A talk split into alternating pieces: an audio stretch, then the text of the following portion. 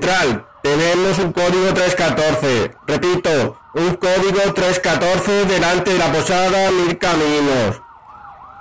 Queremos que alguien ha usado las fu- fuerzas y las convenientes precauciones de coincidencia. Necesitamos refuerzo central. Creemos que los parroquianos han intentado usar la esfera de tiempo para arreglar el problema. Pero la paradoja está provocando explosiones en todo el vecindario. Dense prisa central. Corto y cierro.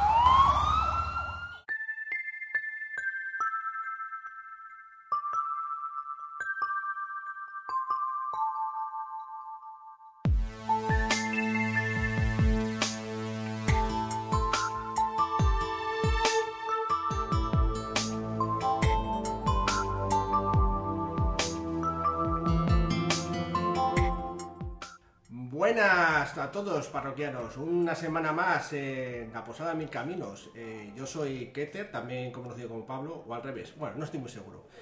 Y hoy me acompañan en la mesa de la, de la Posada Alberto por aquí, Hola. Claudia Buenas tardes. y Miguel. Muy buenas.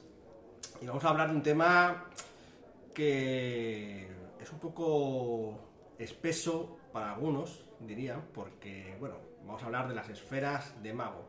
No vamos a hablar de mago en general, ya algún día le dedicaremos un monográfico, si os parece bien. Y en este caso vamos a hablar un poco de las esferas, no a nivel de reglas, sino qué es lo que podéis hacer con ellas. Porque claro, eh, en este juego, eh, para los que no lo conozcan, pues interpretas a un mago como, como pasa en otros juegos de mundo de tinieblas, que interpretas a un vampiro, a un hombre lobo, a un Wraith o a un Changeling. Y claro, lo más importante de este juego es- es la propia magia. Entonces le han dado un punto muy variado, muy potente y claro, esa potencia también es un poco complicada de aprender. No sé qué os parece a vosotros, si es muy difícil o no. Yo diría que, que es un sistema este que han hecho con una magia tan avanzada que o gusta mucho o no gusta nada. Creo que no deja indiferente. Mm, Yo sobre todo lo que veo es... eh, eh, tardas un tiempo en verle todas las posibilidades que tiene. Tienes que jugar un poco hasta, hasta que captas hasta dónde puedes llegar eh, con, con ello. Sí, eso como juego para empezar a, en el mundo del rol es un sistema muy abierto quizá y a veces algo tan abierto genera, digamos, una inmensidad que, de inabarcabilidad, de decir, hostia, ¿cómo manejo todo esto? De hecho, Al ser tan libre, claro. De hecho, Miguel, la- el, el asunto de la abarcabilidad es el punto, ¿no? De hecho, quería antes de empezar a hablar de las esferas en sí, de lo que se puede hacer con cada una de las esferas, eh, del paradigma. Cada mago eh, define un paradigma. Un paradigma es eh, en lo que cree el mago, es decir, si creo en la ciencia, si creo en la magia hermética, si creo en la alquimia, si creo en los dioses antiguos. Y eso es los parámetros de lo que realmente puedes hacer. Las esferas más bien es es una mecánica tanto eh, externa al juego como interna, ¿no? Porque, bueno, como es, es útil de cara, de cara externa para que podamos definir los hechizos y demás, pero de cara interna también porque define las áreas de poder en las que puedes influir. Eso es una esfera. Si tú tienes una esfera, eh, controlas una esfera de materia, eres capaz de manipular lo que es la materia muerta o, o inerte, por decir una forma. Sí, me, perdona, eh, me gusta mucho cómo lo definen en el libro de definición de esfera. Me hace gracia, lo, lo comento. Dice, una esfera representaría una especie de teoría de campos unificados. Y es- me gustó la definición, dice, de la metafísica terrenal. Bueno, y ahí la, la definición, ya cada uno como interprete eso, Sí, pero, es- pero vamos, es eso, es-. Por eso tiene que ser cada nombre, es así de cada, cada aspecto. Hay otros juegos, por ejemplo las Magica, que también tiene un tipo de magia muy eh, po- potente y versátil que funciona con verbos ¿no? que es, y, y sujetos. El verbo es hacer algo y sujeto es que, a qué le hago algo. En plan, crear eh, fuego, eh, destruir agua, cosas así. En este caso no, en este caso abarca todo de ma- manera global y cada esfera puede hacer tanto percibir agua o destruirla o crearla, pero a- dependiendo del nivel al que lo manejes, eh, harás más cosas u otras. Lo llaman rangos, el nivel, ¿no? De la propia esfera. Sí. Entonces depende del rango, por ejemplo, eh, cuando hablamos de alguien un iniciado, es uno que tiene un rango de 1. 2, bueno, también es iniciado creo hasta nivel 2. aprendiz, aprendiz, Aprendiz. eso es aprendiz. 3 es discípulo. 4 es 4 adepto, y 5, maestro. Muy bien, así a, A coro. a coro. Bueno, pues dicho esto, no creo, no creo que es mejor que no nos extendamos mucho más y vamos a ir directamente a cada una de las esferas, que son muchas, y si no, se nos hace ¿Cuántas tarde. son? Son nueve. esferas. Son nueve esferas. Y como digo, se nos hace tarde y luego tenemos una partida de rol. Así que chavales, empecemos por la primera. Esfera de Cardinal. Empezamos con Cardinal, la primera de todas las esferas, al menos en la edición en castellano, porque es la C. ¿Qué es Cardinal? Bueno, esta probablemente, por un lado, es la más extraña, para menos en un aspecto de la realidad que nosotros conocemos, porque es la esfera de la magia en sí mismo. Con ella puedes manipular la magia en su estado esencial. Digamos que si en la realidad los componentes básicos de las cosas son los átomos, en la realidad de mago, los componentes básicos es la magia. Todo, todo es magia, al final. Pero claro, el control que tienes sobre esa magia, pues es lo que no, no puedes controlar todo solamente con la magia, sino que es como a lo bruto, ¿no? Así que es como una esfera que para todos los iniciados que empecéis en mago os recomiendo que al menos pongáis un punto o dos, ¿no, Alberto? Yo diría que dos, porque cada vez que quieras crear algún efecto con las otras que veremos más adelante, necesitas dos. Sí, y ahora sí, incluso con uno, porque si quieres extraer energía de otros lugares, aunque tienes a nivel básico puedes extraer algunas cosas, solamente hasta tu nivel de avatar, bueno, que es muy importante. Si os sobra algún punto en las, esfe- en las esferas al crear vuestro personaje, Nunca os va a sobrar un punto, ya lo voy diciendo. bueno, vamos a, a ver un poco los niveles, así por encima. El primer nivel, eh, como todas las esferas que iremos viendo, es sobre los sentidos. Te permite eh, tener sentidos sobre la magia en sí mismo. Entonces, si un mago hace un hechizo, aunque luego se vaya, y deja una resonancia, un, eco en la magia, como hacen los brujos, eh, que bueno, que tienen, cuando hacen hechizos, pues a lo mejor dejan un efecto así, tal como un, un aspecto suyo, una, una firma. También puedes consagrar objetos para que te acompañen en todo momento. Los viejos del lugar que hayan jugado a Hombre Lobo, quizá les suene lo del rito del talismán dedicado. ¿Os suena alguno de vosotros? Sí. Yo no. Yo no. ¿No? No. Pues, ¿te acuerdas, Claudia, cuando echamos una partida con tu Hombre Lobo? Tú Sí. que, que tuviste que transformarte y perdiste toda la ropa por el camino. Pues, nada. Ah, sí, sí, sí, sí, me acuerdo. Pues hay un rito que permite que te acompañe esa ropa, incluso a la umbra o si te transformas. En el caso Sí. de los magos no es Eh, diferente. Es verdad que después de esa, mm, mis acompañantes me lo enseñaron. Pues sí, es bastante importante. En el caso de magos también porque los magos también pueden cambiar de forma y, y también pueden pasar a planos superiores y bueno, pueden cambiar de esa forma. Eso sí, lo vincula también, puedes hacer un vínculo personal entre ellos como una energía simpática y que siempre sabrás dónde está algo si está consagrado a ti. Con el nivel 2 de Cardinal podemos construir patrones de la nada, de cero.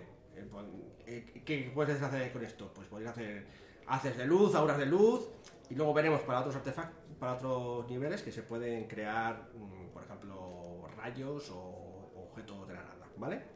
Nivel 3.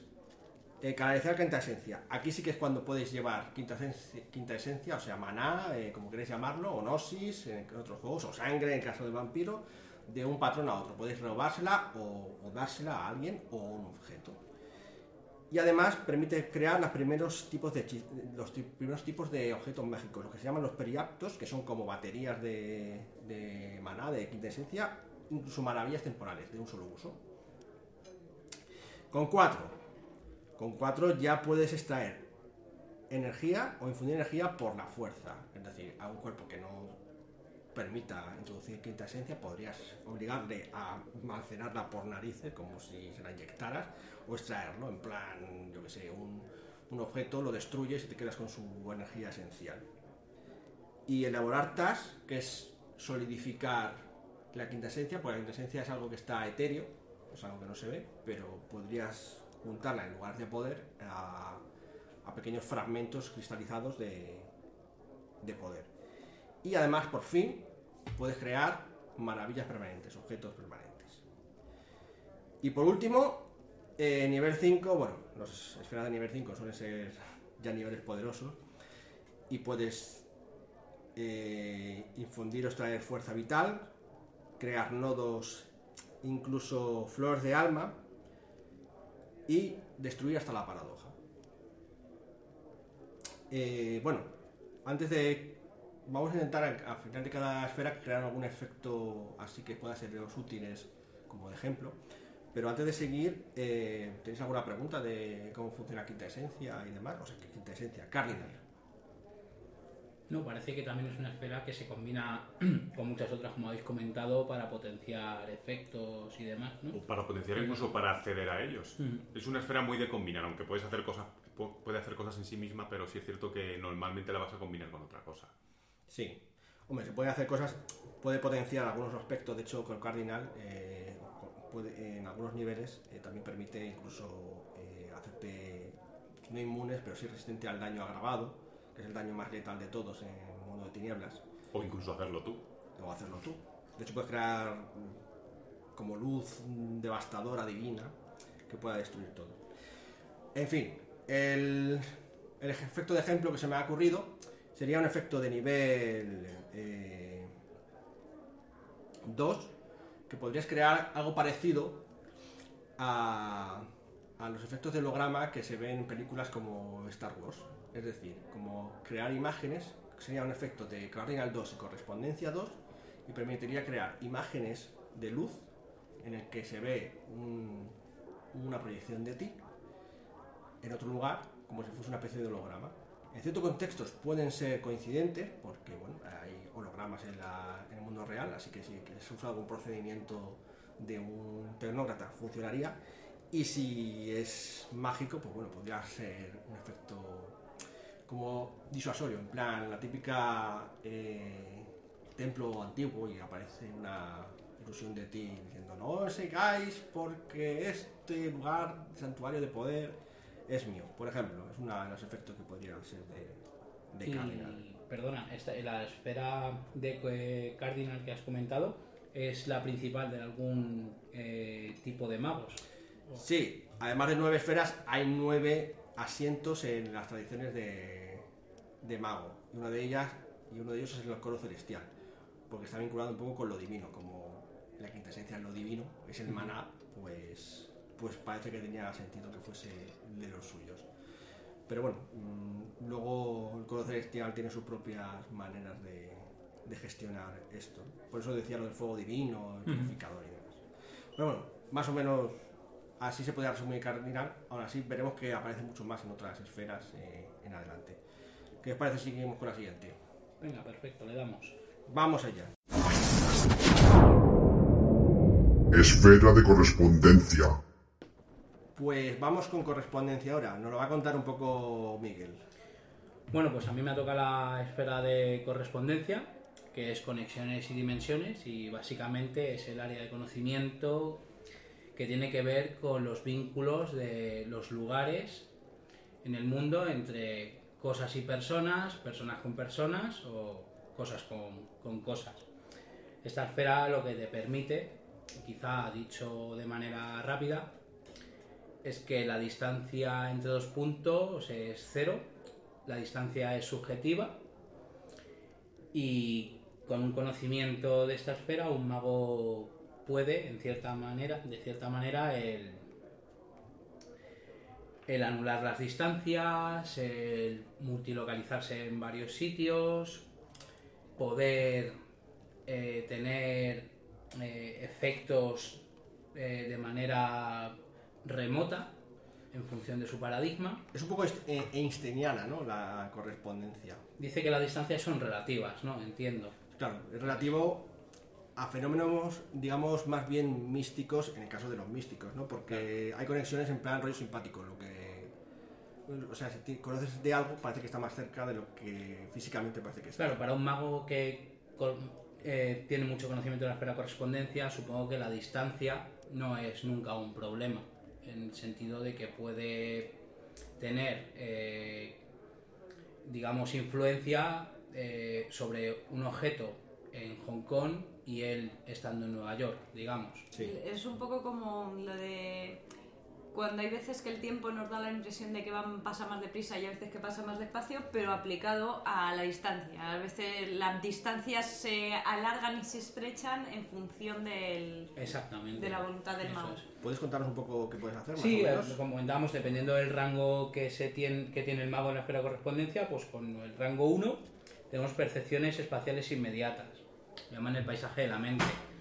Eh, ¿Qué significa esto? Que realmente el mago, digamos, es como una brújula él, en todo momento. Sabe dónde está, en qué momento está y, por ejemplo, podría, así se me ocurre de manera rápida, el- imagínate que había una luz en la nieve y pudiera saber dónde se encuentra una determinada persona oculta en la nieve, por ejemplo, combinándola con vida, por ejemplo, en- donde nadie tiene una percepción exacta de dónde están las cosas, por ejemplo, en un momento de catástrofe. Entiendo.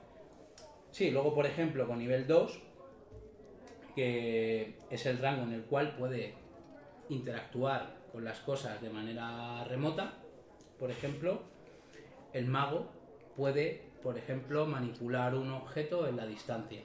Mm, lo típico que hemos visto de algo muy simple y muy tonto. Estás en el sofá sentado y quieres la típica lata de cerveza que está en la cocina. Sí. ¿Para qué levantarse cuando puedes cogerla Sí. con correspondencia 2? De hecho, creo que si la mezclas con otras esferas, no solamente puedes hacer que venga hasta aquí, sino que puedes teletransportarla inmediatamente. Exactamente. O quieres aca- acariciar a tu gato en, Eso. en la distancia. Exactamente. En otra ciudad. Exactamente. Cuanto más conocimiento tienes de la esfera de correspondencia, tu manera de influencia en la distancia llega más lejos. Sí. O eres capaz de, por ejemplo, con la esfera de vida, el influir sobre una entidad viva cuan- de, la- de manera más Remota. remota, exactamente. Luego con nivel 3 es atravesar el espacio. Esta me gusta mucho, que es lo que siempre hemos dicho de los portales. Podemos abrir un portal de un sitio a otro y tener un punto de comunicación de un lugar, de un lugar a otro. Por ejemplo, Es más, de hecho, este nivel es el que el más codiciado por muchos, porque es la capacidad de teletransportarse. Exactamente. Eso es. Con nivel 4, por ejemplo, ya aquí ya sabemos, se llaman rasgar el espacio. Esas conexiones que has hecho temporales, puedes mantener esas, esa conexión en el tiempo. Lo típico, habéis visto la película esta que siempre dicen el teletransporte, te metes en una puerta en el baño de tu casa y apareces en un hotel en Sí. Hong Kong La música. por ejemplo. Exactamente. Y una cosa muy importante también que tienes ya con nivel 4, tienes la multilocalización, multilocación, creo que es. Sí. Que eso también, lo- colocalizarse. localizarse, que permite es eso, que un mago puede sacar copias de sí mismo y de que existan de manera simultánea en diferentes puntos del espacio. A los seguidores de Naruto les va, les va a encantar este nivel. Sí. Con otra esfera que comentaremos más adelante, esas copias pueden ser gestionadas de manera autónoma, con mente. Esas copias de ti mismo pueden hacer cosas de manera autónoma Sí. y demás. Cuando llega la policía a decir, no, es que has estado robando en no sé dónde, no, si yo no estaba en ese momento porque estaba Alguien en me ha otro visto sitio". por ahí. Claro, exactamente. Bueno, Naruto y el agente Smith. Bueno, continúa. Y por último tenemos el nivel 5 ya, que es mutación espacial y este me gusta mucho a la gente que a lo mejor ha jugado a Dun- a Dungeons y demás, que permite al mago crear, eh, digamos, espacios dentro del espacio. ¿Cómo lo llaman en Dungeons? Mundos El- bolsillo. el- los sacos contenedores, por Sacos ejemplo. contenedores, por ejemplo, con correspondencia Que Son 5. muy peligrosos los sacos contenedores. O, por ejemplo, lo típico de Alicia en el País de las Maravillas, una puerta chiquitita que entras dentro de un árbol, de repente puede contener un reino que un mago... Como la TARDIS del Doctor Who. Exactamente, es un gran ejemplo de eso. Y bueno, básicamente es un poquito lo que se puede hacer. Bueno, poquito, es una esfera bastante potente yo creo que combinada con otras da mogollón de margen de, de acción a- al, al mago. ¿Alguna- Bueno, en realidad es que siempre la combinación es... Es lo que lo hace poderoso. Sí. ¿Algún efecto que, se te, que te guste especialmente de correspondencia? A mí me gusta mucho el de multilocalizarse. Ese a mí me parece... El agente Smith es que. Matrix nos dio un gran conocimiento de correspondencia. Hay que decir que el agente Smith en concreto, además, usa eh, la mente. ¿A cuánto, Alberto? Con uno es suficiente. Porque así permite que cada uno de los clones que creas eh, actúen de forma autónoma. Todos son tú, pero autónomos. Efectivamente, le puedes dar a un tío una paliza desde 10 veces seguidas. Si no le pones mente uno, entiendo que todas esas copias actuarían haciendo lo mismo que tú haces. Sí. Como si fuera una coreografía de baile. De hecho, creo que hasta puedes ir cambiando el tuyo verdadero entre cualquiera de las copias. Sí, como que puedes ir saltando. Genera una capacidad defensiva en un combate, eso tremendo. Brutal, claro. brutal. Sí, sí. Realmente estás en todas partes y no sabes cuál es el auténtico. Todos son el auténtico, realmente. ¿no? Quién sabe. Las posibilidades son infinitas, como cuando cada vez que se juega a mago y utilizas la magia. Sí, sí. Hay que tener cuidado con eso. es que un gran poder conlleva una gran responsabilidad. Vayamos a la siguiente esfera. Esfera de espíritu. Pues ahora vamos con la esfera mística por excelencia, espíritu. ¿Qué nos puedes contar de ella, Claudia? Bueno, mm, espíritu, mm, como puede venir del propio nombre, trata de los espíritus, aunque es menos eh, limitado de lo que mejor de primeras puedes pensar. El- porque sí que es verdad que tratas con los espíritus de los fantasmas y etcétera, etcétera, pero hay otros mm, alcances que de primeras no te, no te percibes. Y hay que remarcar que en el mundo de tinieblas existe algo que se llama la umbra, que también tiene, es- tiene bastante presencia en Hombre Lobo, y que es una especie como de otros mundos. Es el mundo espiritual y bueno, tiene niveles, no, no, no es el- ahora el momento de ponerse a explicar eh, especialmente la umbra, pero digamos que está ahí ese mundo espiritual que es muy grande, muy extenso y muy Sí. rico. En el caso del hombre lobo, para remarcar, está lo que es la digamos, cercana o media.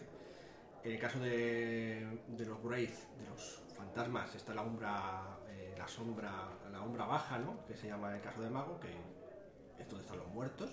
Y por último, la que digamos que está más dedicada al mago es la umbra alta, que es la mental, la onírica, donde están los sueños y las ideas y los conceptos. Continúa. bueno, el caso es que los, los magos que tienen una esfera fuerte de espíritu eh, pueden interactuar con esas sombras, eh, pueden interactuar con aquellos que están allí, incluso cruzar a, ellas, obtener información e, y en niveles más altos manejar la materia espiritual para crear constructos, por así decirlos, que pueda, o sea, estás realmente en cierta medida creando algo de la nada. Aunque no es de la nada, porque es de la materia espiritual, pero te estás haciendo sobre la marcha un objeto. De hecho, puedes, lo que quieres decir es que puedes introducir espíritus dentro de a- a objetos normales, ¿no? No, eso es otra cosa. Ah, ¿no? Eso, eso es también porque como puedes manipular los espíritus, puedes, mm, digamos, crear objetos o llamar a los espíritus, dominarlos, hacer que te obedezcan, pararlos, expulsarlos, em, crear objetos mágicos a base de meter los espíritus dentro o incluso dejar que te posean y adquirir sus capacidades. O sea, puedes hacer muchas cosas con los espíritus. Yo lo que ahí estoy hablando es, ot- es otra. Lo que hablaba de los constructos realmente es, es una cosa que se llama la efimería, que es como la esencia de los espíritus, de, que puedes deshacer, ¿vale? Convertir algo en, efímero, deshacerlo, o con esa efimería darle forma y que se convierta en un objeto que tú le des uso. Sea, es un poco como la materia, ¿no? Para... Sí, pero lo que pasa es una materia un poco, evidentemente no son casas fijas que duren mucho tiempo, es temporal, pero es una especie de doy forma al, al espíritu, al ente espiritual para que eh, se convierta en un objeto tangible. Entiendo. Un poco como el ectoplasma este de los Sí, fantasmas, que es el- la parte física de un fantasma, por decirlo de algún modo. El ectoplasma de los fantasmas le doy forma y lo utilizo, pero eh, digamos que esa cosa vaga le puedo dar forma en una espada, en un en algo que me niega a mí el uso que necesito en ese momento. Muy bien. Eh, ya ¿Alguna cosa más que puedas contarnos de lo que puedes hacer con un espíritu? Bueno, eh, si como estábamos hablando un poco de los niveles, el- siempre los niveles son, empiezan más o menos lo mismo. La primera es simplemente la, la visión espiritual, es decir, que tú puedas percibir lo que ha habido a tu alrededor, lo que, o lo que haya en el otro lado, en la umbra, los espíritus muertos, etcétera, etcétera. Lo típico de un medio, ¿no? Hace, siento fantasmas por aquí. ¿no? Efectivamente. El segundo nivel sería ya cuando puedes esas cosas influirlas, ¿vale? Ajá. modificarlas, influirlas, pero manteniendo eh, cada uno en su plano, ¿vale? Porque luego ya cuando avanzamos al siguiente podemos atravesar el- los planos de la umbra, atravesar lo que se llama la celosía, Sí. que es lo que nos separa, y, en- y- y para meterte dentro de esos mundos diferentes, oníricos o lo que sea, que puede ser un poquito peligroso, porque tienen sus, esos mundos son diferentes, tienen sus propias reglas, sus propios espíritus, y gente que puede ser bastante más poderosa que tú. Y puede que haya fantasmas muy cabreados también. Sí, efectivamente. Ya cuando llegas al nivel 4, ya puedes, digamos, llaman rasgar la celosía, puedes mm, desplazar a gente contigo, puedes atraer espíritus, dominarlos, y, y aquí hablábamos de lo de las posesiones, etcétera, etcétera. Y luego, por último, está el, el- el quinto nivel, cuando eres un maestro, que ya eh, tienes eh, un control muy superior, puedes incluso influenciar otro, en los espíritus de otros magos y hacer una cosa muy dura, que es quitarle su alma y, su- con, eh, re- y con ello su magia, lo que, llama, lo que llamábamos el, el avatar en el mundo de mago. Y bueno, y más o menos esto es como lo más, lo más general, en líneas generales, de, esta- de este poder. El, el- es un, ya te digo, es un poder que es un poco vago, al- puede empezar de primeras, pero bueno, tiene, tiene bastantes posibilidades. ¿Y qué efecto así te gusta más que otro, Claudia? ¿Qué efecto me gusta más que otro? Mm, el, pues me voy a decantar por lo de la efimería, porque aunque atravesar la, la celosía es muy poderoso, también es eh, un poco arriesgado, porque te estás metiendo en otro mundo que no te arriesgas y que a lo mejor no te sale como te esperabas. También es bastante potente y bastante interesante el hecho de las, de las posesiones y las dominaciones de los espíritus, porque digamos que estás puedes levantar a los muertos para que peleen por ti, básicamente. Sí, bueno, puedes hacer alguna... O sea, es necesario para ello. Pero incluso también lo que una de las cosas más interesantes que tienen los hombres luego también, la creación de artefactos. La artesación de, de- artefactos vinculados, eso sí, lo que pasa es que también tiene sus complejidades. Ya. Eh, De hecho, tienes que llevarte bien con el espíritu, ¿no? Porque Sí, sí, sí, no, porque si no te puedes reventar en la cara, básicamente. Que conste que cuando hablamos de espíritus, no, no solamente nos referimos a fantasmas, sino a otras cosas. ¿Puedes Espíritus natua- naturales, eh, bueno, está el, el- y bueno, oníricos, es que hay tan, tantas cosas que se nos pueden... Sí. eh, tótems, por ejemplo, mm, incluso, no sé, es que el- ¿Dioses, quizá? dioses, eh, sí, bueno, en cierta forma, man, sí. Y los dioses también entran los dioses antiguos, los elementales, por Sí, ejemplo. sí. Lo que pasa que, claro, meterte con uno de esos es un poco complicado. Hombre, meterte. Más que complicado, es peligroso. Sí, Eh, peligroso. Siempre puedes comprarles con quinta esencia que les gusta. Sí. bueno, evidentemente comprarle sí, pero vamos. El soborno siempre funciona. Pero te va a conseguir un poquito de ayuda, porque sigues siendo un mero mortal que pasan de ti. También se puede hablar con demonios. bueno, En fin. ha quedado claro, bueno, más o menos. Es bastante complicada, pero más o menos queda claro. Sí, ¿no? porque es bastante Compleja. Vaga. Vaga. Es como... Vayamos con una que yo creo que es más sencilla de, de entender. Esfera de fuerzas. Pues llegamos a la esfera que todo jugador de rol desea tener en su repertorio. ¿Verdad, Miguel? Sí, ¿no? Estamos hablando de fuerzas, quizás. ¡Ey! Le has dado fuerzas. ¿Por qué es tan importante fuerzas para un jugador de rol medio, Alberto? Pues vamos a ver, fuerzas es donde es la esfera de, de los tortazos. Fuerzas tiene, puedes lanzar rayos, volar de fuego, bueno, lo que se te ocurra, ¿Puedes volar? Con fuerza? puedes volar con fuerzas. Bueno, con correspondencia también se podía volar. ¿eh? Sí.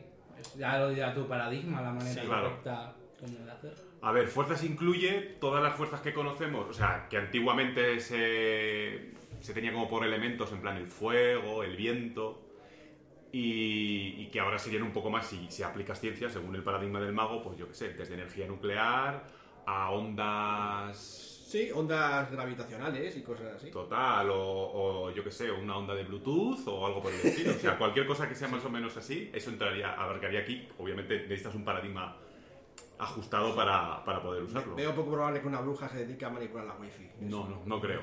Pero un tecnomago sí, claro. Sí, Un tecnomago se puede, puede saber perfectamente lo que estás viendo en internet, aunque estés con el. con el este. ¿cómo se dice? Encriptado. Encriptado. Malditas, malditas sean, porno. Sí, te lo ven todo. Bueno, A ver, os cuento un poquillo.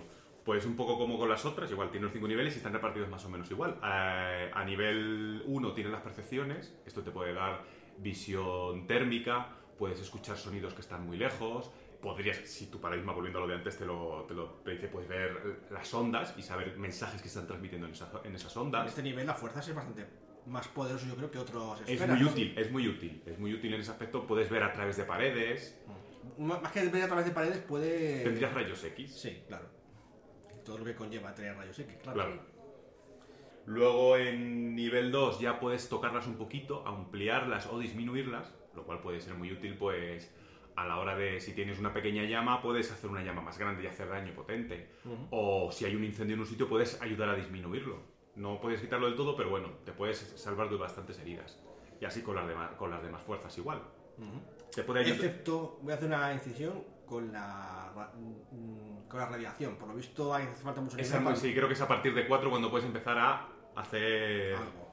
Claro, con 4 la podrías hacer un poquito esto, disminuirla o aumentarla, y con 5 ya podrías crearla o destruirla, que ahora no se puede. Vale.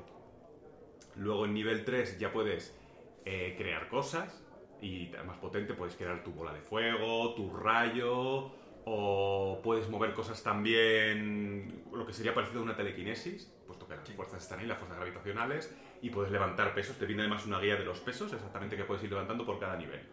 Desde una persona a un coche. O sea, escuchad, chavales, si queréis haceros un mago guay, tres puntos en fuerzas. Efectivamente. Bueno, eso ya es. Eso ya. De guay, pues yo...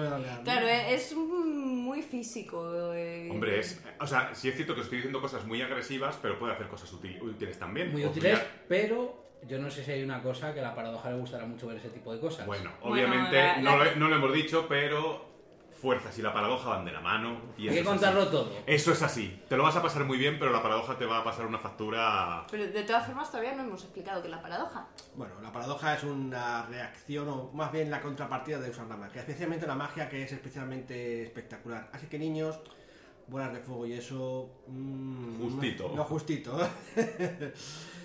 bueno, eh, ¿qué más tenemos con fuerzas? Pues, a ver, os digo, termino de decir los niveles. En 4 controlaríamos fuerzas más potentes. Ya podrías crear un pequeño huracán o... sí, Un pequeño huracán. Un pequeño huracán, sí, sí, te digo un pequeño, pero bueno, que ya podrías hacer algo. Un granerillo te lo llevas por delante.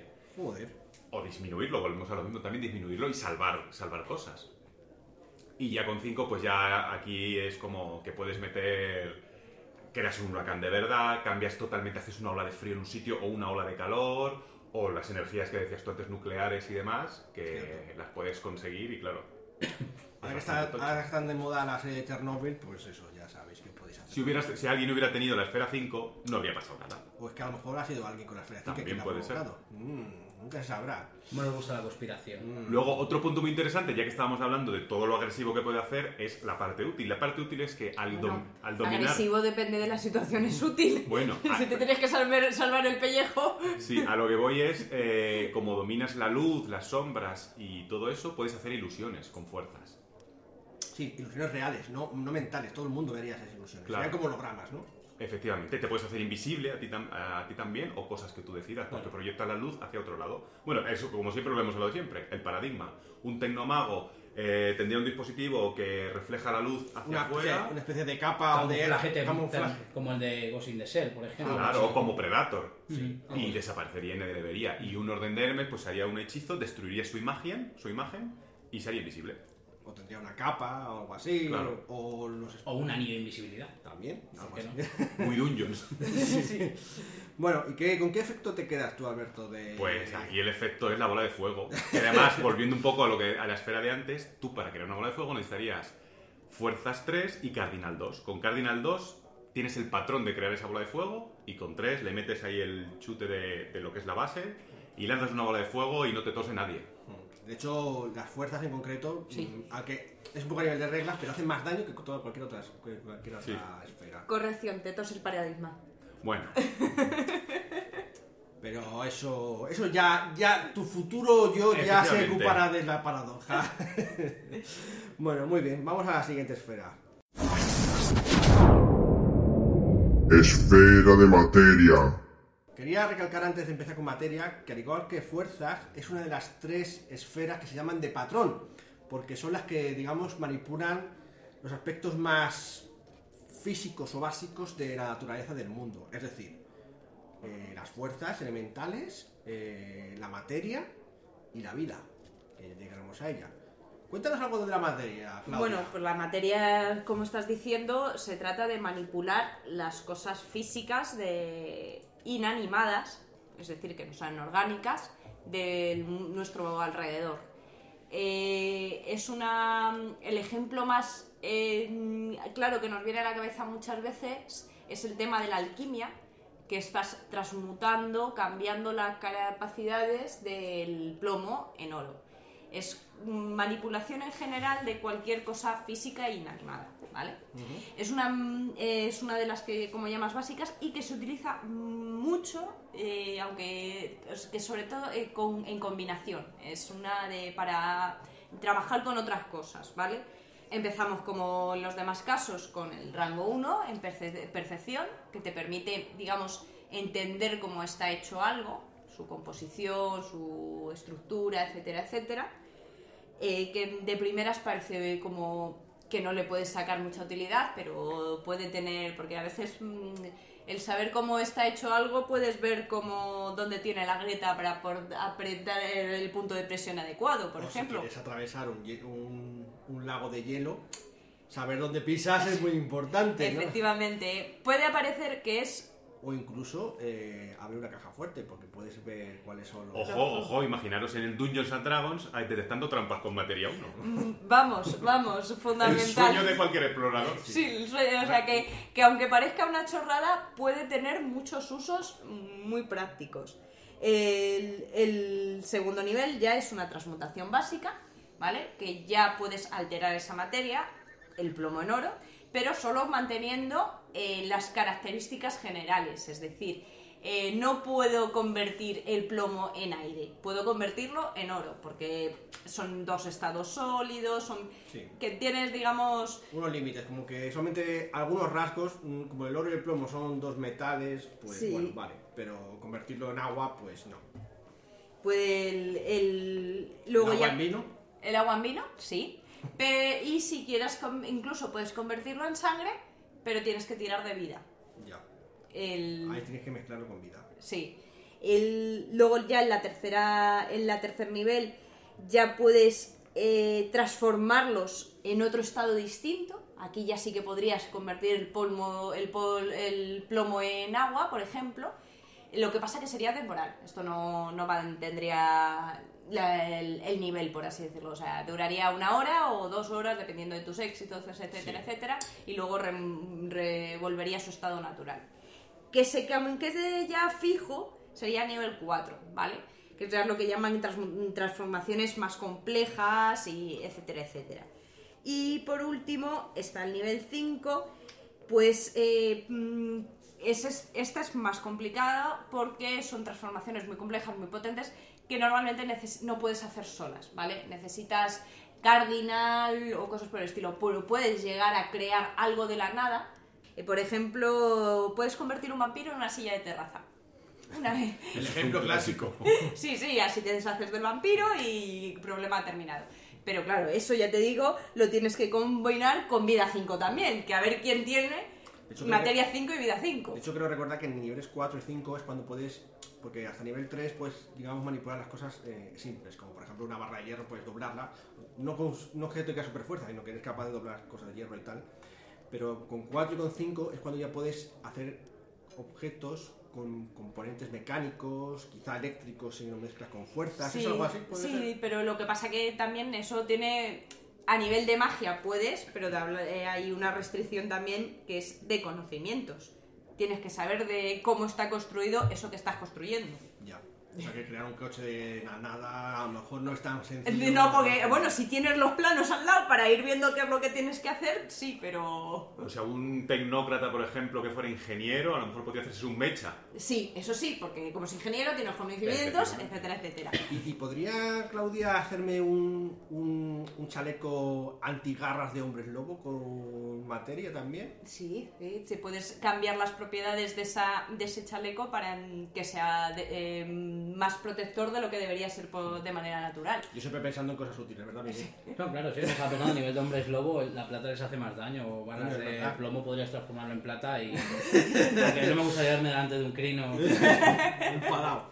Pero bueno, está ahí la opción también Sí, para sí, salir sí, un sí. poco por vida. De todas formas, yo eh, muchas de estas cosas, hay, por ejemplo, lo de que sea más resistente el- el- la, la chaqueta puede pasar y tal. Lo que pasa que eso ya sos, eh, si no quieres que sea un efecto temporal, ya sería crear un objeto y entonces tendría que influir más cosas. En los- eh, la mayoría de los efectos, si tú conviertes repentinamente el agua en vino, digamos que eso tenemos también paradoja porque no es algo muy normal. Entonces, yo el efecto estrella con el que me quedaría es el con lo que llamo el atascado. El, el estropeado, por así decirlo. El atascar el arma, estropear el ascensor, reventar la rueda. Que esos son efectos que puedes pasar como Coincidente. coincidentes y que no te van a dar paradoja y que pueden salvarte el pellejo en muchas Es cosas. muy útil en muchos casos. Sí, sí, sí. Abrir sí. la puerta que parece que estaba bien, pero está estropeada. Y cosas por el estilo. La pistola que se encasquilla, porque oye, que disparen es una gran. Y que no te puedan perseguir porque se han quedado sin rueda. Cosas por el O estilo. que vayan corriendo y se, y se tropiecen porque se caiga al suelo. Creo, o sea, porque, exactamente, porque había ahí una, una grieta en, la- en las baldosas. En fin, apuntaros este porque es, es bueno, es bueno. Vamos con la siguiente. Esfera de mente. Bueno, llegamos a otra de las esferas, no es de patrón, pero es bastante interesante. Hablamos de la mente. Alberto, cuéntanos algo. Pues la esfera de mente es una esfera muy interesante porque si antes os he hablado de la esfera de fuerzas, que es muy destroyer y que causa mucha paradoja, Muy atronante. esta es de las más sutiles, porque evidentemente casi todos los efectos que hagas de mente solo los ve la persona a la que estás, estás afectando y con lo cual, pues pasa por coincidente el 90% de las veces. Es que un loco ve lo que quiere ver. Efectivamente. Entonces es eh, el- lo, que, lo que abarca es bastante básico, pues desde, eh, desde ilusiones mentales, eh, dormir a la gente, Manipularle. manipularles, leer la mente, telepatía, o sea, lo que te imagines más o menos que tiene en mente, lo tiene. Os voy a decir un poquito el orden en el que se ponían haciendo las cosas. Pues con nivel 1, esta tiene bastantes cosas interesantes, aparte de sentir, eh, puede sentir emociones de, de la gente. Sí. No pensamientos ni nada así, pero por ejemplo, pues, si está asustado, si está muy contento o algo así. Incluso podrías medio interpretar mentiras, quizá con uno. Si es un mentiroso muy bueno, no, pero si es un mentiroso malo, le, le cazas seguro, porque vas a saber que está nervioso. Ahí puedes hacer, hacer un poco el polígrafo. Vale, entiendo. Y es interesante que han metido ahora en, en- en la nueva edición, en, en uno tienes ya un escudo mental para protegerte de, de gente que te intente leer a ti la mente. Sí. Puede servir incluso eso, por ejemplo, para protegerte contra manipulaciones, digamos, convencionales. Efectivamente, también. Te ayuda a ver sobre las, a, a ver allá de las- más allá de las mentiras.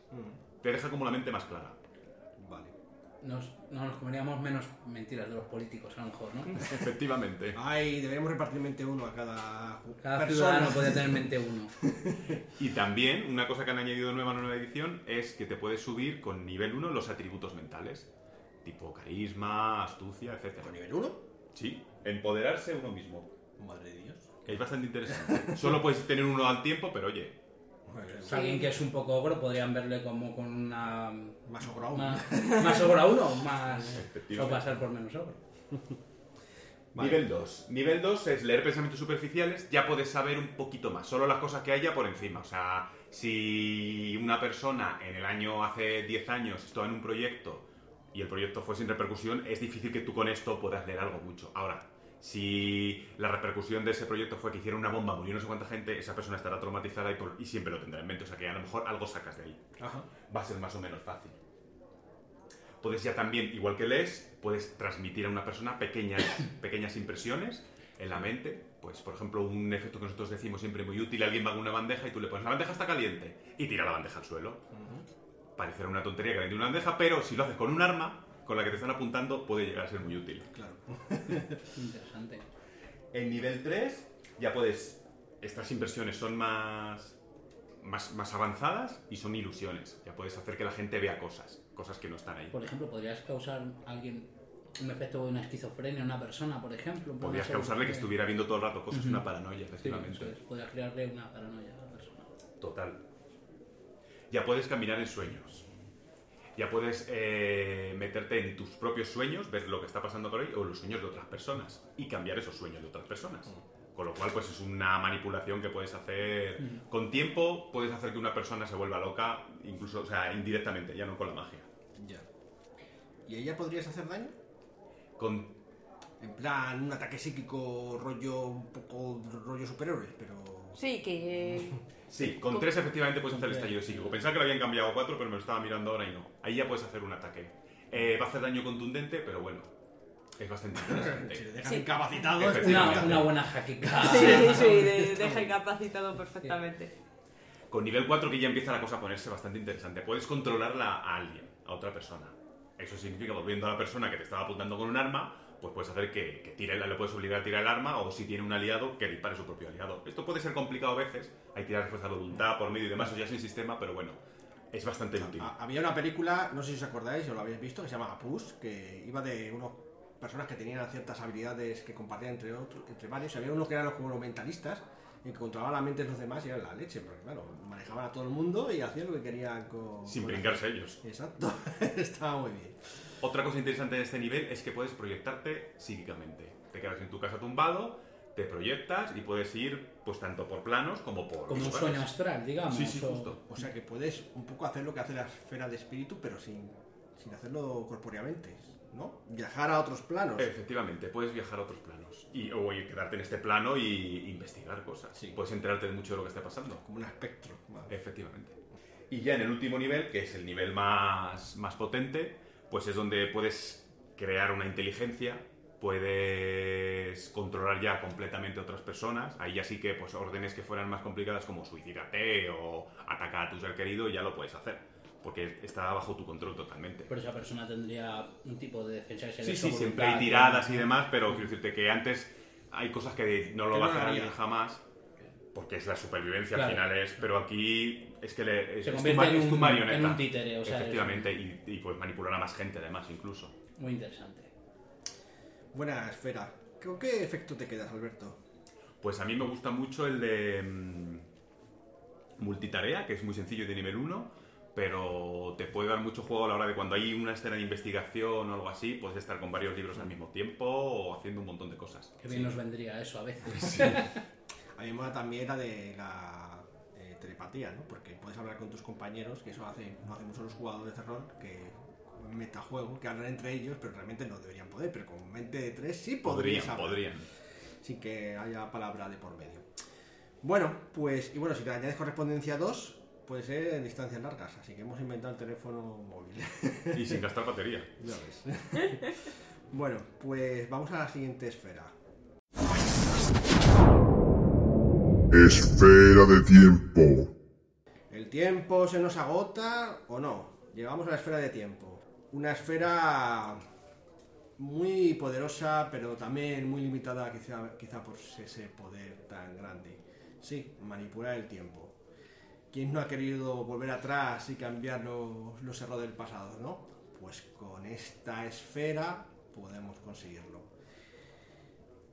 La verdad es que no hay mucho más que contar respecto a su esfera de influencia, porque queda claro, visiones en el tiempo, viaje en el tiempo, dilatación y contracción temporal, no sé. ¿Vosotros tenéis alguna duda del tiempo sobre...? ¿Puedes viajar en el tiempo con esta esfera? Puedes viajar en el tiempo con esta esfera, pero es muy, muy caro. Hablamos antes de que fuerza era la esfera de la paradoja. No, amigos míos, la esfera de la paradoja es el tiempo. Pero, pero vamos, de calle. o sea, A la paradoja no le gusta No. la alteración Esto, temporal. esto como, como Flash, ¿no? Que hay como seres en el tiempo que van persiguiendo A los que cambian la historia. la historia y demás. De hecho, hay, esta- hay otra, otra serie de cómics que se llama Las Los Leyendas del Futuro o algo así Le- que... leyendas del mañana. Del mañana, eso. Sí. Pues sí, es que... De hecho, tampoco queda muy claro cómo se crean las líneas temporales y demás. Es todo... Queda un poco a juicio del narrador. Hay, hay un efecto que no sacude tanta paradoja que es cuando lo mezclas con materia y puedes hacer que eh, se los, los objetos, digamos que pase un, el tiempo un poco más deprisa o menos deprisa por ellos. Crear corrosión y cosas Ah, por bueno, el claro, estilo. sí, puedes hacer cosas de ese estilo. Bueno, vamos a hablar así rápidamente de qué, qué funciona cada, cada nivel. Por primero, en sentido temporal. Yo creo que en este nivel eh, tiempo no es especialmente útil, solamente te permite un poco saber si hay viajeros en el tiempo, si ha habido manipulación temporal, si a veces si alguien se está escudriñando en el tiempo, lo cual puede ser O si un sábado han cambiado la hora. Exacto. sí, aparte es como correspondencia. Puedes decidir qué, qué hora es en todo momento. Sabes la, exacto el momento temporal real en todo momento. Es, es la persona perfecta para tener al lado cuando cambias de año, que siempre estás pensando, ¿cuándo? ¿Dónde estoy? ¿Qué- O para qué- comerte las uvas. Ahora es cuando tienes que comerte las uvas. Bien. O para algo donde tengas que medir el tiempo. Es como un cronómetro humano. Sí, sí, también podría servir a lo mejor para alguna cosa de ese estilo. Se puede sacar algo, pero vamos, es un poquito más complicado. Nivel 2. Este sí. Este nivel ya hablamos de cosas serias. Visiones del pasado y del futuro. Diablos. ¿Quién no quiere ver el pasado o el futuro? Bueno, en el caso del futuro está claro. Puedes ver el futuro. Lo que pasa que son futuros posibles. No es lo que realmente pueda llegar a pasar. Porque claro, si no, sería muy fácil una partida de rol diciendo, bueno, ya sé lo que va a pasar, vamos a hacerlo por otro lado. No, puedes, a lo mejor lo que va a pasar si no hacéis nada, ¿no? Así que bueno, no, no es...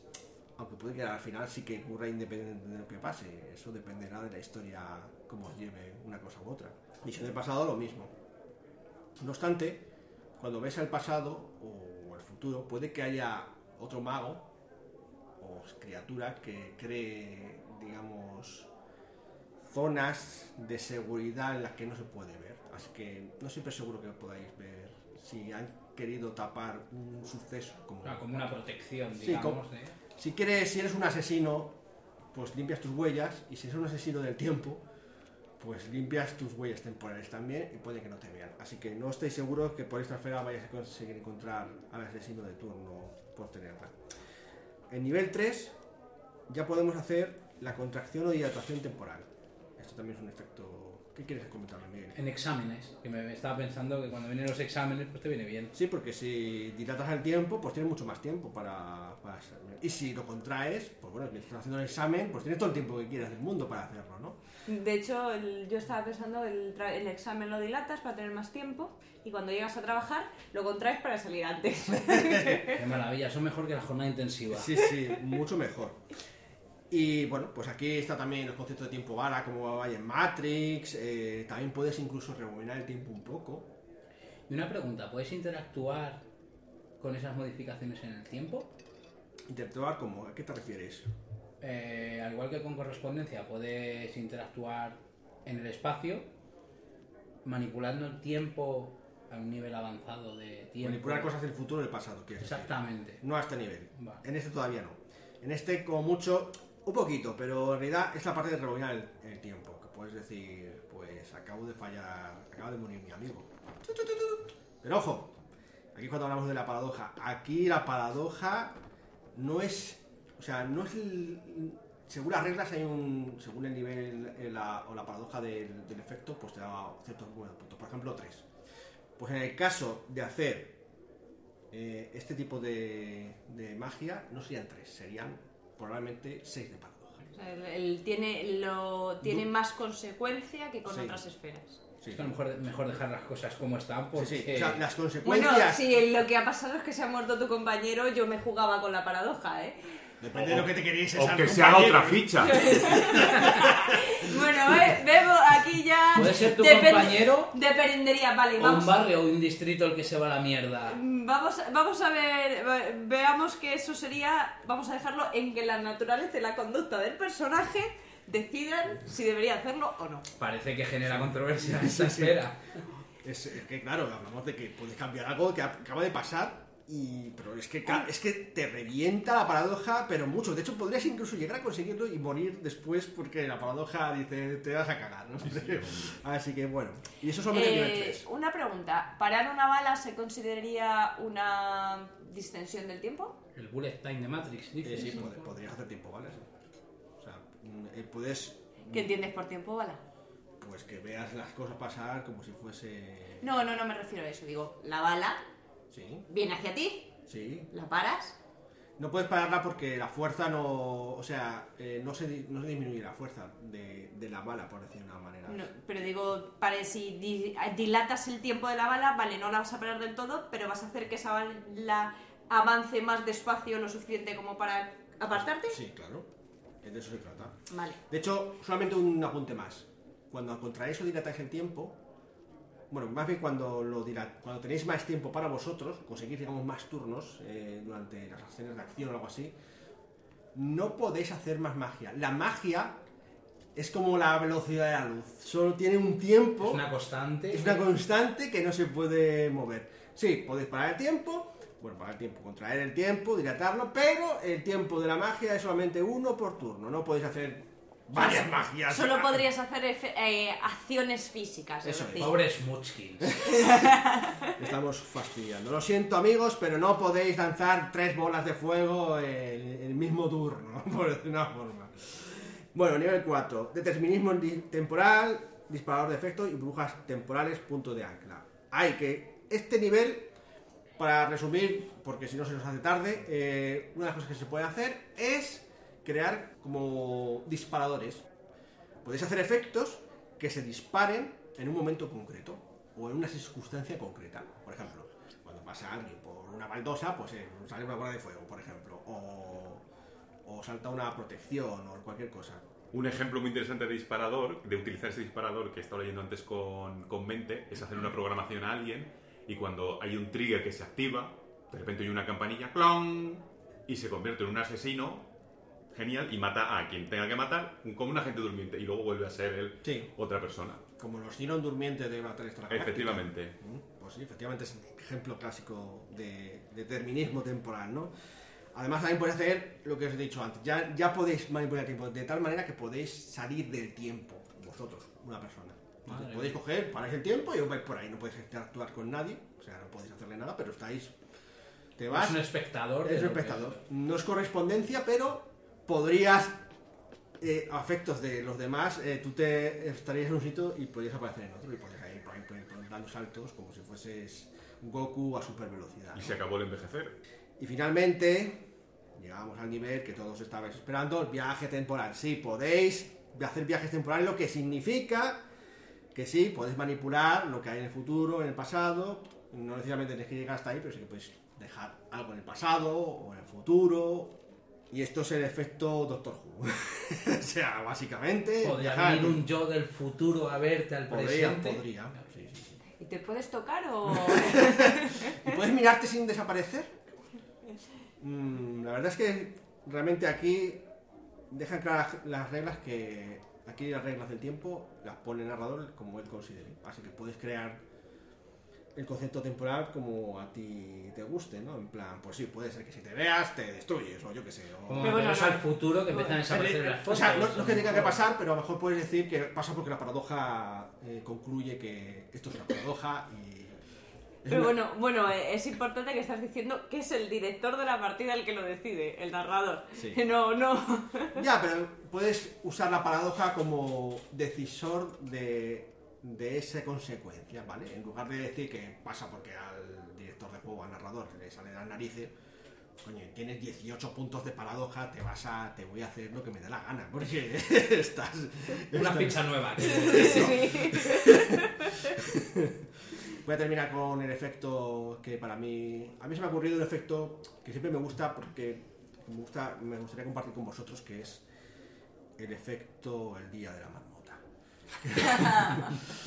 que es, bueno, llamo así, pero bueno, yo le daría, a lo mejor, si queréis darle un nombre mejor, pues déjà vu o algo así. Y es, con tiempo 3 y entropía 1, lo que se puede hacer es que antes de hacer, esto no sería rebobinar el tiempo, sería, tú vas a hacer una acción que te parece peligrosa, por ejemplo, eh, desconectar una bomba que va a explotar, y tienes, lanzar los dados y por cada éxito que consigas tendrás una oportunidad Para repetir. para repetirlo. Puedes repetirlo hasta que se te acaben las oportunidades. Pero cuando te quedas con la oportunidad, cuando se ocurre, cuando colapsa el destino, ya te quedas con eso. Entonces, abre- da- eh, rompes el cable y dices. mm, y explota. Y tú dices, como jugador, bueno, vuelvo a intentarlo. Hay una, hay una película sobre eso que se llama la de Código Fuente. Código fuente, Mm. por ejemplo, Mm, cosas así. sí, mira. Y luego a efectos de juegos no tiene por qué ser romper un cable, también puede ser una tirada. Un disparo, o que te disparen Claro. y ver qué pasa. Entonces haces repetir tantas tiradas hasta que te quedas con eso. Puedes no repetir todas las tiradas, tienes que decidir con cuál te quedas. Ese es el colapso de la, un colapso cuántico, por decirlo de una manera. No sé, yo creo que es una es original, ¿no? Y que Sería bastante y útil, además. Bastante útil, sí. ahí queda mi aportación a la esfera de tiempo. Y vamos, que se nos queda, nos quedamos sin tiempo. Esfera de entropía. Estamos en el momento culminante, en el destino, en la entropía. Cuéntanos, Miguel, ¿de qué va esto de la entropía? Porque suena un poco mm, a cacharro que se estropea. A mí entropía me mola mucho. O ¿Por sea, qué? me parece la esfera que más puede hackear a la paradoja. Porque realmente si antes pensábamos que mente era sutil, yo creo que entropía se lleva la palma en el sentido de poder hacer efectos bastante potentes de manera que la realidad no note que ha sido alterada o manipulada. ¿Entropía con qué tiene que ver? Pues tiene que ver con la probabilidad, poder manejar las probabilidades de que ocurran las cosas, o bien tiene que ver con el devenir de los patrones de las cosas en el tiempo el poder jugar con ello. Sí. Tiene que ver con que todo, todo es mortal, todo se muere Sí. y la manera de controlar esa, esa mortalidad. Entonces creo que a efectos de lo que comentamos de la paradoja, pues es bastante útil el poder utilizar esta esfera para evitar esos, digamos, zarpazos que te puede dar la, la paradoja para conseguir efectos bastante, Poderosos. bastante poderosos. Cuéntanos algo de esos. Pues os cuento un poco los efectos desde el menor al mayor. Es la esfera perfecta que cogería un Taur si va al casino, por ejemplo. O sea, para saber cuál va a ser la jugada buena en un blackjack, Ya. por ejemplo, tiene nivel 1 las percepciones, puedes saber en función de cómo se han repartido unas cartas en una mesa, por ejemplo, el saber si va a ser gastar o no dinero en una apuesta para esa partida. Tiene que ver con eso, con las percepciones, como digo, con la probabilidad. Sí. Eh, Es, es la pesadilla de los de la calle que te dan con los tres vasitos. Totalmente, esos no te da cuenta ninguno. Y si tiene una moneda al aire, siempre aceptar ese cara y cruz. Siempre lo que pasa es que si salen 50 veces cara y aciertas, la paradoja ya empieza a... Eso es verdad. Hay una regla en concreto que dice que si repites muchas veces un efecto coincidente, empieza a ser vulgar. Era como me sonaba, quiere tocar la lotería muchas veces. Bien. Pero bueno, ahí. Tiene que ver con eso que dices tú, con el, con el rango 2, que es controlar la probabilidad. Claro, tú puedes controlar la probabilidad de que siempre tengas cuatro reyes en el mus, un póker o un repóker de ases. Ya. Tienes que jugarlo con cabeza, como siempre, también. Sí. Controlar la probabilidad está muy bien también, pero claro, si siempre te toca la, lote- la lotería, Sí, con dos, o sea que con uno puedes ver la probabilidad claro, y con puedes, dos saber, puedes... puedes saber los números, pero con dos puedes decidir los números. Exactamente, es decir, Entonces con dos también podrías hacer cosas como, no sé, que pasa el, el el camión de la basura cuando te has caído de un edificio o algo así. Sí, por ejemplo, si vas a 150 por la ciudad, que no lo tiene que hacer nadie, que todos los semáforos se van poniendo en verde casualmente. Qué bien, está, está mal. Bueno, ahí está la posibilidad, con lo cual también el efecto es bastante coincidente, porque bueno, se han podido estropear los semáforos, Sí. no han podido funcionar bien los conmutadores. Ahí está la posibilidad, precisamente. Luego nos vamos a nivel 3, que ya tiene que ver un poquito más, que más allá de manipular las probabilidades, tiene que ver en cómo están hechas las cosas y cómo se deterioran las cosas en el tiempo, los patrones. El mago de entropía con, con rango 3 puede afectar cómo se deterioran esos patrones. Lo que has comentado antes tú, el tema de, por ejemplo, un mecanismo complejo, el poder afectarlo para que se rompa antes de lo previsto, como pueda ser el mecanismo de un coche, Una pistola. una pistola, una cerradura. También nos damos cuenta que muchas veces, dependiendo de la esfera, el efecto que puedes conseguir es el mismo, lo único que la manera de hacerlo, cómo afectas el patrón es diferente, pero bueno. Luego, con rango 4 es lo mismo, pero con patrones vivos. Es la única esfera, entropía, que con rango 4 puedes hacer daño en vez de que con 3.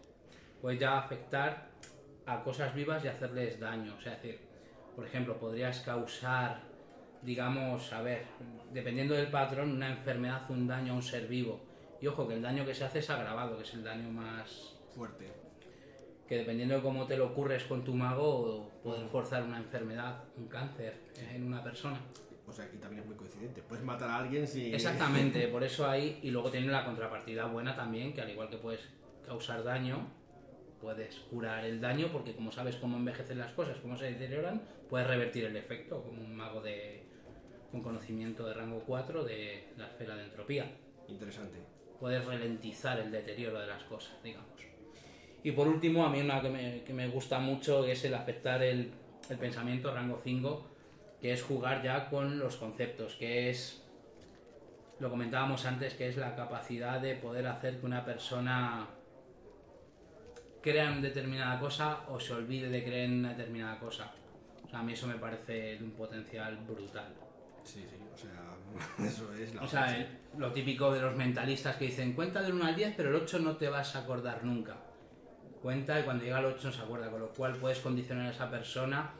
Tiene que ver un poquito con lo que decía Alberto antes en mente también, de poder generar una paranoia en esa persona. Y una cosa muy potente de eso es también, que tiene que ver con la esfera de entropía, es el tema de los juramentos, los, es decir, el condicionar el destino de una persona al destino del mago para que haga Lo que, lo que quiera y en el caso de que rompa ese destino poder que hay unas que, consecuencias. que hay unas consecuencias lo típico de las maldiciones y demás O bendiciones. o bendiciones claro entonces el potencial es, es tremendo Estoy leyendo aquí que también puedes hacer hasta memes con nivel 5. No sabía que había que hacer, ser- ser- hacer un mago para hacer un meme. Es increíble. ¿eh? exactamente o sea ha llegado los millennials ya a mago y todo sabes Sorprendente. exactamente Entonces, ¿con qué efecto te quedas, Miguel? Pues la verdad es que el efecto que, es lo que me hace mucha gracia porque en una huida puede ser muy útil. El que todos los semáforos de tu ciudad y de donde yo vengo, que siempre están en rojo, se pongan en verde, a mí me mola mucho. Cuando te persigue la policía puede ser interesante. Además, normalmente es de nivel 2 y no necesitas ninguna esfera más ni nada. O sea No, que muy sencilla. realmente es muy potente. Y llega el caso de que andes mal de pasta, pasarte una noche por un codere, un casino, pues bueno. Una carrera de galgos, pues. En con eso que luego te viene lo- la banca a buscarte. Bueno, Y luego, bueno, por comentar únicamente la esfera de entropía, que siempre es la esfera principal de un. que ya hablaremos en futuros podcasts, de unos magos que son eutanatos, que tienen que ver con, con la muerte. con la muerte. Por eso se llaman tratos. Y hablando de la muerte, ¿por qué no mejor hablamos de la vida? Vayamos a la siguiente esfera. Esfera de vida. Bueno, Alberto, ¿qué nos puedes contar de la vida? Es la esfera de las verbenas de las brujas, ¿no? Efectivamente, es la esfera que controla todo lo que está vivo. Animales, plantas y personas. Bueno, personas animales. Puedes crear, destruir y cambiar. Y es una esfera también bastante útil porque es donde, por ejemplo, aparte de dañar, que puedes hacer heridas directamente al patrón de la gente, puedes curarte a ti y a otros. Eres el sanador, el clérigo del Dungeons, por decirlo de forma. Eso sería. Pues en nivel 1, como siempre, las perfecciones. Aquí puedes ver cuánta gente hay en una zona y determinar, pues, un poco raza, sexo o lo que sea de, de esa gente que hay allí. O animales o otros seres vivos. Imagínate que tu mayor enemigo también controla la vida y te está enviando unas avispas asesinas. Tú puedes saber que las avispas están ahí, Sí, esperándote, por ejemplo. ¿Y podrías detectar una enfermedad, por ejemplo, También con vida puedes hacer ver lo que le ocurre, cómo, cómo de sano o cómo de insano está el cuerpo de una Y si un persona. progenitor ha hecho un clon, ¿sabrías si es un clon? Seguramente. Depende, ahí sería, depende de lo bien hecho que esté el clon o no. Bueno, pero, o también tu habilidad para verlo, supongo. Claro. Tiradas enfrentadas. Con nivel 2 ya puedes alterar las vidas, las formas simples. Estos son plantas y cierto tipo de animales como moluscos y cosas Formas así. sencillas de vida, digamos. ¿no? Efectivamente, sí. Los, La, la ameba. eso es. Los cambias de forma, de color y todo eso. Tú puedes también ya con nivel 2 te puedes curar, lo cual es muy interesante porque tu cuerpo lo conoces más que otros y puedes hacerte cambios sencillos. Color de pelo, color de ojos, un poco como aquella película de los 90 jóvenes y brujas, cuando se cambian el color de pelo, la cara, un poco. Yo creo que ahora lo que harían sería pasarse la mano para convertirse en hipsters con la barba así larga y. Justo. tu barba, tu barba hister en menos de un minuto. ¿Quién no, desea- no ha deseado eso? En nivel 3 ya puedes eh, alterar más las formas de otros animales, puedes darle alas a un gato, por ejemplo.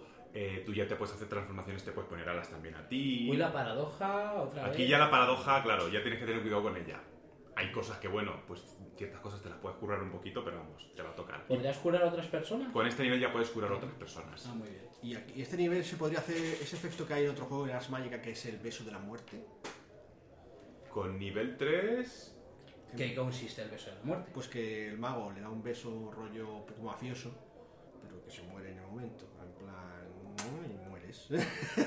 Por el beso de la muerte. Creo que habría que hacer una receta bastante explicada, pero me parece que es en nivel 4 donde ya podrías matar a alguien. Ah, Aunque aquí puedes hacer ya daño, ataque al patrón, pero entiendo que parar...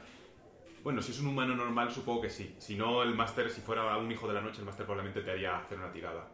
Sería eso de hay amores que matan. Algo así. También es como, la, como lo- las maldiciones de las estrellas en séptimo mar, Sí, que también así. se dan con un beso. Exacto. Eh, nivel 4 ya transformamos cosas más complejas. Ya te puedes convertir en un animal más o menos parecido, pues en un perro muy grande, en un lobo, eh, en algo de mar. Lo único que no adquieres todas sus, sus propiedades. Por eso es una transformación no 100% perfecta. Tendrías que ir añadiendo más efectos de vida. Por ejemplo, pues son branquias, si te quieres transformar en un algo de, de agua, pues unas branquias y saber manejarte mejor. O sea, que el- sería como combinar varios efectos de vida, porque si no sería simplemente aspectual. Efectivamente. Con cuatro ya podrías crear de la nada animales. Eh, si, son, si son simples, Ujú, Entiendo. o plantas, puedes hacer crecimiento brutal de plantas, cosas por el estilo. Vale. Y luego ya en nivel 5, pues estaría la metamorfosis perfecta y te puedes convertir en un lobo o en un águila con todas sus propiedades, puedes volar, o en un tiburón y, y nadar perfectamente y respirar bajo el agua. Como si fuera un druida del Dungeons, digamos. Sí. ¿no? Y aquí sí puedes, puedes crear otra vida. Y bueno, ya el resucitar, entre comillas, que todo el mundo supongo que estará pensando, podría estar aquí.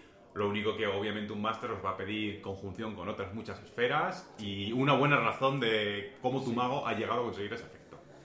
Pero partiría de aquí, el, el resucitar. Sí, sería el efecto de resucitar. Se podría ralentizar, por ejemplo, un enfermo su muerte, o sea, digamos, dilatar. Le puedes curar le directamente. curar o- o... si es alguien que es muy anciano, pues sí, puedes hacer como que pare en ese momento y hacerle un cuerpo mucho más perfecto. Bueno, Claro. lo podrías hacer joven, de Los hecho. si magos de vida tiempo. durarán más tiempo. Lo- le entiendo, puedes re- rejuvenecer a una persona. Sí, Claro. Con vida, eh, vida es la esfera que os permite ser inmortales en vida. Digamos. Mm. Vale. Entonces, ¿cuál es tu efecto favorito, Alberto? Pues voy a ser muy clásico, como he hecho antes, pero el curar, curarte tú o curar otros, es de gran ayuda siempre. Sí. Se puede hacer, además no tiene por qué ser un efecto eh, vulgar, ¿no? Porque todos estamos pensando en la imposición de manos del paladín. No, no, aquí ya juegas con, con el paradigma y si, por ejemplo, es- imagínate un, un eterita o un adepto, saca su botiquín y sus eh, anfetaminas o cosas así que, que le- que se lo pone a alguien y esa persona cura niveles. La cápsula de regeneración de Goku, ¿no? Eso es, eso es bastante más exagerado, pero también puede ser. En ciertos ámbitos podrías coincidir. Claro. Quizá, Sí, un te- un quizá, te- no- quizá en un hospital no, así no convencional, pero, Pero quizá un en un centro laboratorio sí. podría ser algo así. Volvemos a la tecnocracia seguro que tiene... Unos primeros auxilios eh, en un momento dado, pues siempre tienen sentido y puede que te ayuden a seguir caminando si solo te está curando unos niveles. Aunque sea un coro celestial y poner las manos, a lo mejor en un lugar de mucha creencia de fe también podría El ser. Lourdes. El Lourdes. Seguro que es coincidente. Bueno, bueno. Pues está muy bien. Pues no- hemos terminado ya con todas las esferas Sí. mm, parroquianos, así que ¿con cómo os quedáis después de este repaso de las esferas? Pues es denso, ¿eh? Es denso. Es más denso de lo que realmente luego es. Cuando una vez te lo coges, pues ya es más. Yo espero que no se hayan asustado los parroquianos que no hayan jugado a Mago nunca y esto les eche para atrás porque de verdad que os animo a que os metáis dentro porque es bastante interesante. divertido y creativo. Sobre todo si sois personas creativas, creo que merece la pena. A lo mejor intentéis otros juegos también con magia similar, eh, como Ars Magica o la versión de Mago el Despertar y otros. Pero yo creo que este es de lo más amplio en las posibilidades. Podéis jugar como queráis eh, a este juego. Decir- queda con muchas ganas de a ver si podemos jugar una partida de mago. Pues mira, ahora que lo dices, ¿qué tal si nos podemos traer una partida de magos? Os dejamos aquí la mesa en el- la posada. Nos vemos la siguiente semana. ¡Hasta luego! Hasta luego, adiós.